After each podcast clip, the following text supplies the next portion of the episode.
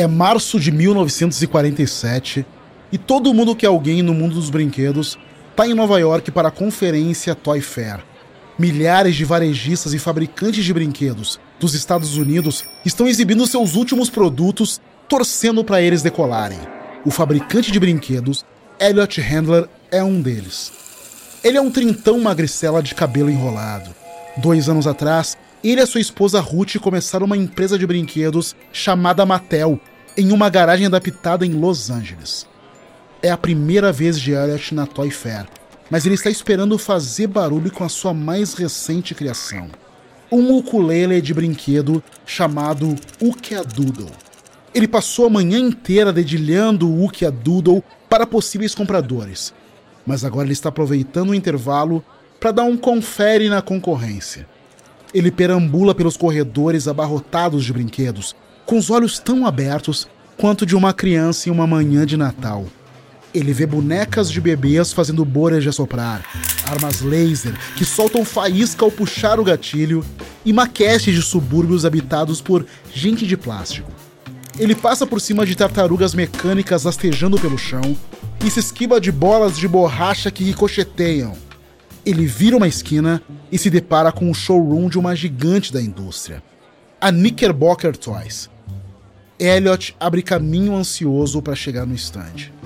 Lá dentro, um vendedor encorpado, vestindo um terno cinza claro, está segurando um ursinho de pelúcia e batendo papo com um grupo de compradores.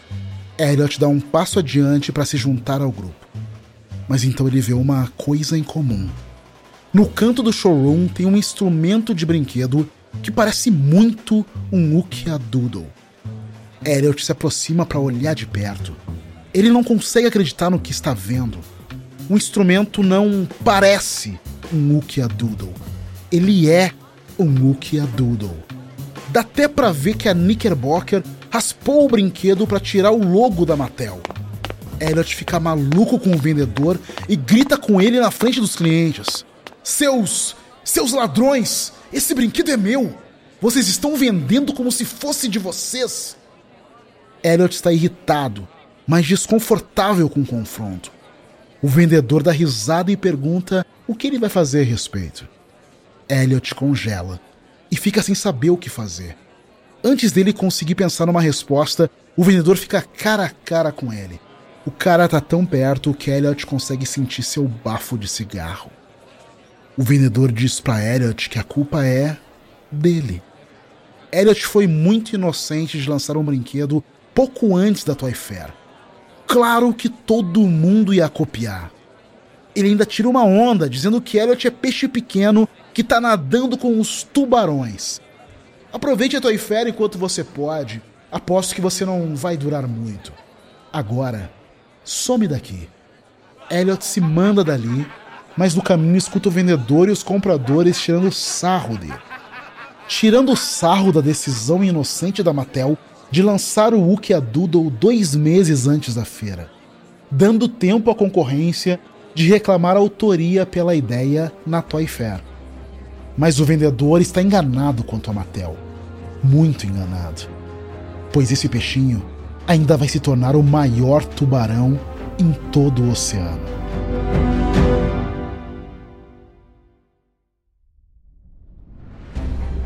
da Wondery. Eu sou Ale Garcia e esse é o Guerras Comerciais. Por aqui a gente revela as tretas entre executivos, presidentes e fundadores de grandes empresas que lutam no mesmo campo de negócio.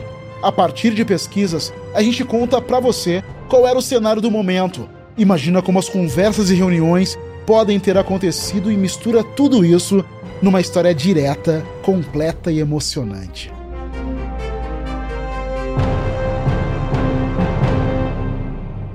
Você tem um brinquedo favorito, certo? Você cresceu com uma Barbie ao seu lado? Ou esfolou os joelhos pilotando Hot Wheels? Você adorava o meu querido pônei? Ou os Transformers? Bom, não importa qual tenha sido o seu brinquedo favorito. Nossa nova temporada de seis episódios vai inundar sua cabeça com essas lembranças. Isso porque estamos abrindo as comportas da maior batalha no território dos brinquedos. Isso mesmo a guerra que continua até hoje entre os dois maiores fabricantes de brinquedos do mundo, Hasbro e Mattel. Por quase 70 anos, esses dois gigantes dos brinquedos vêm disputando o afeto das crianças e os 80 bilhões de dólares que o setor dos brinquedos movimenta a cada ano. Mas lá nos anos 50, tanto a Mattel quanto a Hasbro eram novatas de cara limpa, peixinhos sonhando que um dia poderiam brincar com as crianças mais velhas em uma das indústrias mais casca-grossa que existem. Esse é o episódio 1 Boneca dos Sonhos. É 1951 e o inventor de brinquedos George Lerner está batucando nervosamente na caixa de sapatos em seu colo. Ele está em Central Falls, Rhode Island, esperando que o conteúdo da caixa vá impressionar a pessoa sentada à sua frente. O homem é Merrill Hassenfeld. Ele é o chefe da Hasbro, uma fabricante de lápis com uma pequena linha de brinquedos. A Hasbro não é grande coisa no mundo dos brinquedos, mas Lerner tá ficando sem lugares para vender sua ideia. Todas as empresas de brinquedo rejeitaram o que Lerner tá carregando na sua caixa. Lerner toma um fôlego, retira a tampa e vira a caixa de sapatos de ponta cabeça. Orelhas, narizes, bocas, pés e braços de plástico são despejados na mesa de Hassenfeld. Lerner imediatamente pega um punhado dessas peças na mesa vira de costas para Hasenfeld e pede um minuto. Enquanto Lerner encaixa as peças, Hasenfeld puxa seus óculos do topo da sua careca até o nariz. Ele observa as peças de plástico que sobraram em sua mesa. Cada uma delas tem uma extremidade pontiaguda, como uma pequena agulha de costura. Então, Lerner se vira para revelar uma batata avermelhada suja que ele acabou de transformar em um rosto esquisito, com pequenos olhos, orelhas, nariz e boca de plástico. Olá, Merrill, eu sou o Mr. Potato Head, diz Lerner com uma voz bobalhona.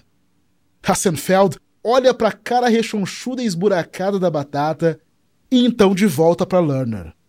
Deixa eu tentar, ele diz, soltando uma gargalhada. Lerner passa a batata e Hassenfeld coloca outras partes de plástico para criar um rosto diferente. Dois olhos estrábicos, uma boca virada para baixo e um cachimbo no lugar do nariz. Quando Hassenfeld mostra para Lerner sua criação, o cachimbo cai do rosto e os dois homens caem na risada. Quando Hassenfeld consegue se recompor, ele diz que quer o brinquedo. Sério? diz Lerner incrédulo. Hassenfeld confirma e diz que o Mr. Potato Head é simplesmente divertido.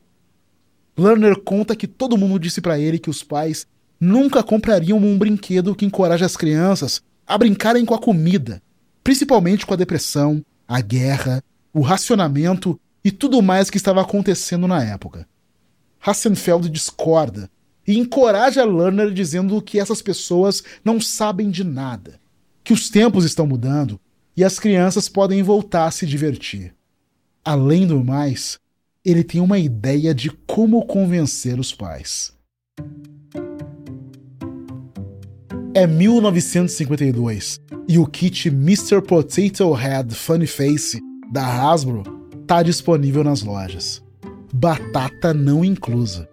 E isso significa que é hora do plano de Hassenfeld entrar em ação e o plano é um comercial de TV. Promover um brinquedo na TV é uma ideia ousada em 1952. Na verdade, qualquer publicidade de brinquedos é uma ideia ousada. Ponto. Em 1952, as empresas de brinquedos não anunciam. A Marks Toys, fabricante líder nos Estados Unidos, gasta só 300 dólares por ano com publicidade. Em vez disso, empresas de brinquedos vendem seus produtos para as lojas e deixa para elas a função de aconselhar os pais no que comprar para os seus filhos. E as crianças? Bom, os únicos brinquedos que elas conhecem são aqueles que elas veem nas prateleiras das lojas e nas casas dos seus amigos. Hasbro imagina que anunciando na TV, ele vai se comunicar diretamente com seus verdadeiros consumidores, as crianças. Seus primeiros anúncios explicam exatamente como o brinquedo funciona. É uma coisa tão divertida e fácil de fazer. Tipo assim, pegue qualquer fruta ou vegetal e simplesmente espete os olhos, depois as orelhas, então a boca. Você pode criar as pessoas mais engraçadas do mundo todo. E dá certo. Os pedidos irritantes e incessantes da criançada faz o Mr. Potato Head cair de cabeça nas cestas de compras. Em um ano, a Hasbro vendeu um milhão de kits do Mr. Potato Head e emplacou seu primeiro brinquedo de sucesso. Logo, outros fabricantes de brinquedos também vão testar as águas com anúncios de TV. Mas como a Hasbro, eles são cautelosos com essa nova mídia. Empresas de brinquedos só transmitem anúncios de TV em grandes mercados às vésperas do Natal. Nenhum fabricante de brinquedos anuncia o ano todo. Mas a Mattel está prestes a mudar isso. A Mattel cresceu rápido desde que foi pela primeira vez na Toy Fair, em 1947, para apresentar o Ukia Doodle. Os cofundadores da empresa, o casal Ruth e Elliot Handler, formam um time poderoso. Elliot tem um talento especial para inventar brinquedos atraentes, como violões infantis que tocam por manivela e caixas de surpresa musicais. E Ruth provou ser uma executiva afiada que faz muito mais do que se virar no mundo dos negócios, tão dominado por homens. Por volta do fim de 1954, o casal já tinha transformado a Mattel em uma fabricante de brinquedos de porte médio, com cerca de 500 funcionários. E o faro de Ruth para os negócios vai levar a marca de brinquedos de Los Angeles para o próximo nível. É o começo de 1955 e Ruth Handler, a cofundadora da Mattel, recebe uma ligação da agência de publicidade da empresa. O cara do atendimento da agência diz que acabou de sair de uma ligação com o pessoal do canal de TV ABC. Eles estão trabalhando em um programa de TV infantil que vai ser lançado no outono. O programa se chama The Mickey Mouse Club e eles querem que a Mattel patrocine. O cara da agência diz que tem certeza que o programa será gigante, mas duvida que a Mattel vai poder pagar o preço. Ruth logo quer saber quanto eles estão pedindo. Ele diz que a ABC quer meio milhão de dólares e que a Mattel precisa anunciar o ano todo e que não pode cancelar. Meio milhão de dólares? A Ruth diz, incrédula. Esse é o valor de todo o patrimônio da Mattel. A Ruth sabe que ela deveria dizer não, mas essa empresária com corte de cabelo curto não é do tipo que foge dos riscos. Se ela fosse, estaria em casa assando cookies, como a maioria das mães dos anos 50. Ela pede para ele não declinar, por enquanto, e diz que vai retornar a ligação. Então Ruth chama seu marido Elliot e o chefe do financeiro da Mattel até o seu escritório. Os olhos de Elliot brilham quando ela explica a oportunidade. A gente precisa fazer isso, Ruth. A gente precisa. Ela se vira pro cara das finanças e pergunta se eles quebrariam se fizessem isso e não aumentassem as vendas. O financeiro responde que eles não ficariam exatamente quebrados, mas certamente bem abalados.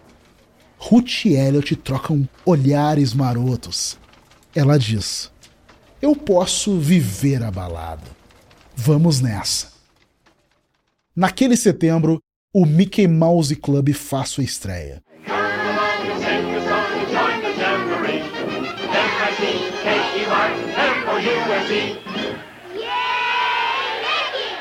O programa é um sucesso esmagador de audiência. Milhões de crianças assistem nos dias de semana.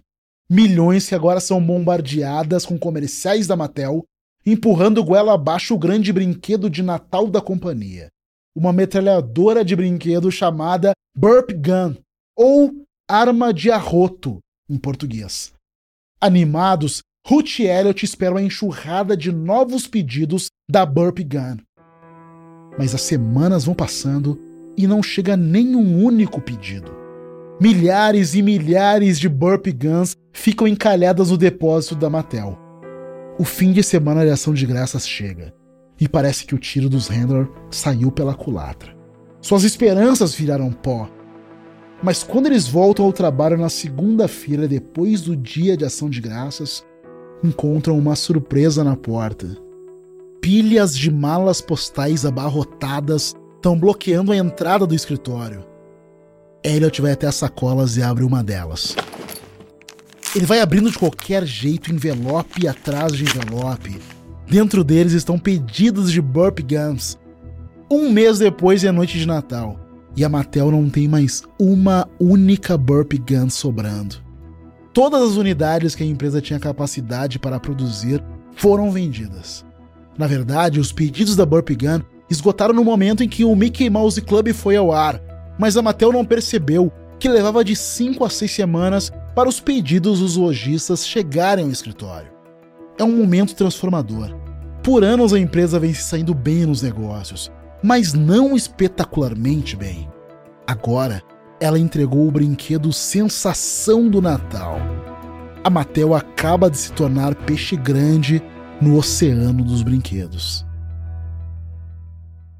É agosto de 1956 e os handlers estão fechando um ano de arromba com umas longas férias. Um tour de seis semanas pela Europa com seus filhos, Bárbara e Ken. A última parada deles é Lucerna, uma cidade à beira de um lago na Suíça. Eles estão passando o dia fazendo compras e não demora muito até encontrarem a loja de brinquedos local. Ken e Elliot entram correndo, mas Ruth e Bárbara não se mexem. Elas estão paralisadas pelo mostruário na vitrine em particular pelas bonecas. Elas têm um metro de altura, usam equipamento de esqui e são adultas. Elas não são lindas, mãe. Sim, Barbie, elas com certeza são muito bonitas.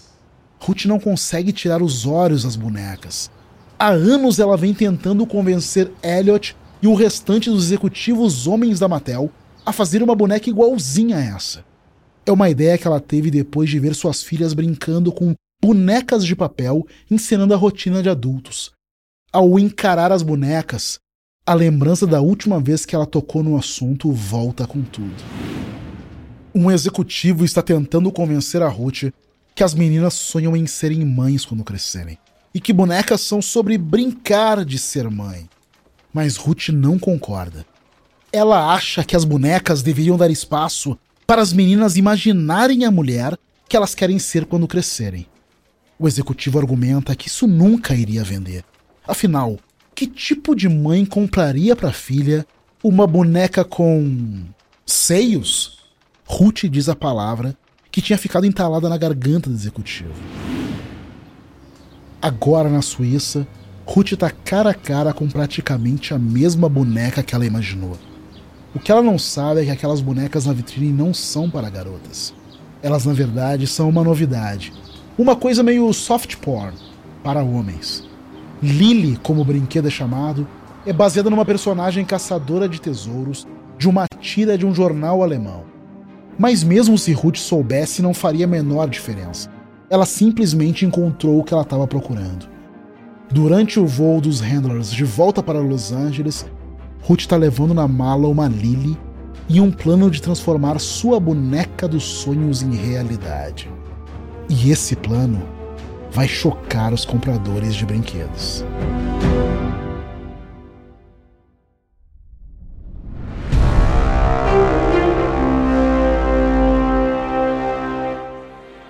Estamos em março de 1959 em Nova York. Mais uma vez é época de Toy Fair. Ruth Handler tá andando para lá e para cá no showroom da Mattel, pilhada demais para ficar parada. Hoje sua boneca dos sonhos faz sua estreia. A boneca com rabo de cavalo vem sendo desenvolvida há três anos, em homenagem à filha de Ruth, agora ela se chama Barbie. A Mattel fez de tudo para fazer uma boneca glamurosa. Adotou tecnologia de ponta em moldagem em vinil, inventou mecanismos de juntas para que a Barbie pudesse fazer poses. Até contratou uma estilista de primeira para criar um guarda-roupas luxuoso para a boneca. Para superar a resistência dos pais a uma boneca com seios, a Mattel foi buscar aconselhamento de marketing com um psicólogo renomado. Ele sugeriu que eles ganhassem as mães, promovendo a Barbie como uma maneira de ensinar as meninas a cuidarem da própria aparência. E para garantir que a Barbie tivesse um preço que seus consumidores gostassem, a Mattel contratou uma rede de fábricas japonesas. Fábricas onde trabalhadores japoneses fazem de tudo, desde costurar o cabelo da Barbie em sua cabeça até pintar suas unhas minúsculas. Tudo por uma fração do que eles teriam que pagar a trabalhadores dos Estados Unidos. E agora, finalmente, a Barbie está pronta. Enquanto consumidores ansiosos entram no showroom, Ruth apresenta a boneca de 30 centímetros com forma de violão. Ela diz que Barbie é a boneca fashion de mais alta qualidade já feita. As meninas vão amar ela. E as lojas também. Isso porque as meninas vão comprar a boneca e depois vão querer roupas e vestidos que são vendidos separadamente. Mas os compradores das lojas são todos homens. E eles não estão convencidos. Um deles disse às garotas querem ser mães e que elas querem bonecas bebês. Outro diz que, em respeito a Mattel, vai fazer um pedido pequeno, porque ele tem certeza que elas não vão vender. Você não pode vender uma boneca com peitos. Isso é nojento. Esbraveja outro comprador. Um comprador está preocupado e pergunta para Ruth o que tem por baixo do maiô sem alças, com listras de zebra. Para o seu constrangimento, Ruth tira a roupa da boneca bem na cara dele e ele suspira aliviado quando vê que os seios de Barbie não têm mamilos e que ela não tem nada na parte de baixo. Chega tarde e Ruth já tá sem voz de tanto tentar empurrar a boneca para compradores céticos. Ela passa as mãos pelos cabelos e suspira. Ela tá começando a se desesperar. Ela mandou as fábricas japonesas fazerem 20 mil Barbies em uma semana. Desse jeito, a Mattel vai se afogar em Barbies encalhadas. Mas Ruth ainda tem esperança. Ainda falta o maior comprador de brinquedos de todos. O comprador da maior varejista dos Estados Unidos. A rede de lojas de departamentos Sears. Depois das quatro da tarde, o cara da Sears aparece no showroom da Mattel.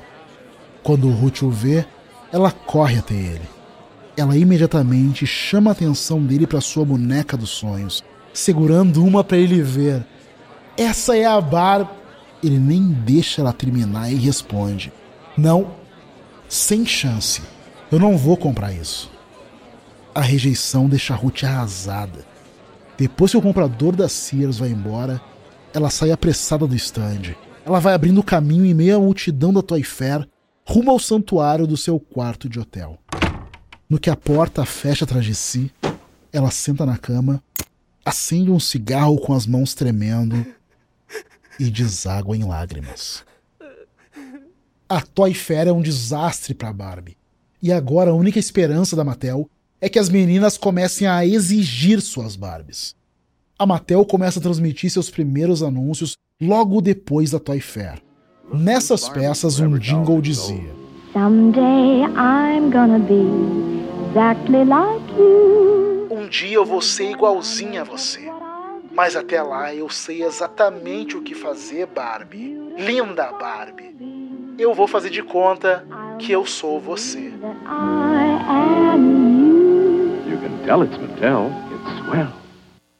A Mattel também envia para as lojas displays de balcão estilo carrossel e estereoscópios com imagens que apresentam a boneca e seu estiloso guarda-roupa às meninas. Um casaco de lã cor de pêssego um vestido com bainha de cores brilhantes. A princípio, nem os materiais promocionais das lojas, nem os comerciais de TV parecem funcionar. Até que as férias de verão mudam tudo. Barbies começam a sumir das prateleiras. Enquanto as meninas vão limpando as bonecas das lojas, novos pedidos vão sendo feitos. Aos poucos, vão aumentando, aumentando, aumentando. Até que quando chega o Natal, as fábricas japonesas da Mattel não estão dando conta da demanda. E não é só a boneca que está em alta, mas as roupas dela também estão evaporando, especialmente seu sofisticado vestido de noiva branco. Menininhas de todos os Estados Unidos estão enchendo a Mattel com cartas de fãs, mas elas também têm uma pergunta que não quer calar. Por que a Barbie tem um vestido de casamento, mas não tem um noivo? com as cartas pipocando, a Mattel percebe que não pode mais ignorar as fãs. Tá na hora de arranjar um namorado para Barbie. Ruth dá a ele o nome de seu filho, Ken, mas antes dele entrar em produção, a Mattel tem uma difícil decisão a fazer.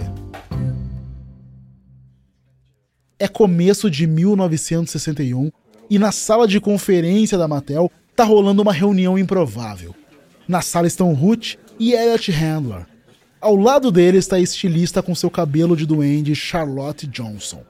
E do lado dela está seu engenheiro-chefe com cara de gnomo Jack Ryan. Na mesa estão três protótipos do Ken. E todos eles estão com as calças arriadas. Ryan sorri para seus colegas. Bem, isso é meio estranho, né? Os quatro se inclinam para dar um confere mais de perto nas virilhas dos três Kents. O Ken número 1 um está liso como a Barbie. O Ken número 2 tem um pequeno montinho. E o Ken número 3? Bom, ele tem o pacote completo. Elliot faz cara de nojinho para o número 3. Diz que não tem a menor chance de ser ele. Absolutamente nenhuma.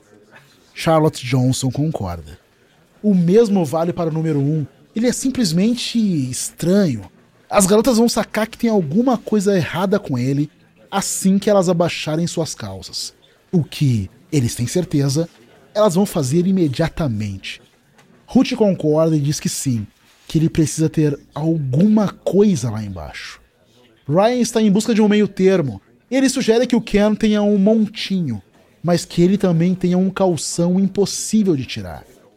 A ideia encerra a discussão quem vai ter um modesto calombo protegido por um escudo de roupa íntima e removível.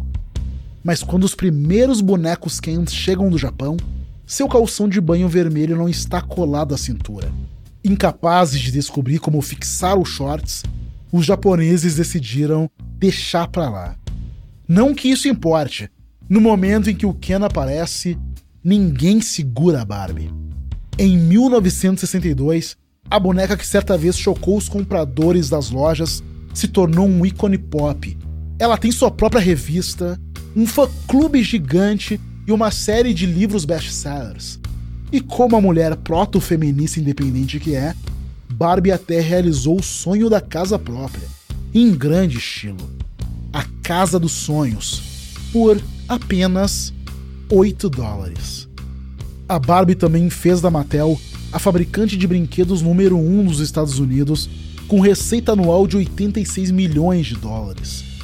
Todo fabricante de brinquedos no mundo está com inveja da Mattel e da sua bonequinha de luxo, inclusive a Hasbro. A Hasbro não emplacou um novo brinquedo de sucesso desde o lançamento do Mr. Potato Head uma década antes.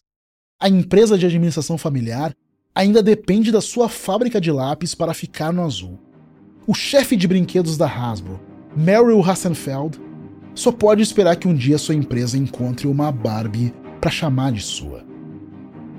Mas o que Hassenfeld nem imagina é que sua Barbie não será um ícone fashion, e sim um militar com uma cicatriz na cara. No próximo episódio, os fabricantes de brinquedos da Hasbro ficam a paisana, a Mattel fica agressiva e Meryl Hassenfeld questiona se deve desafiar as normas de gênero.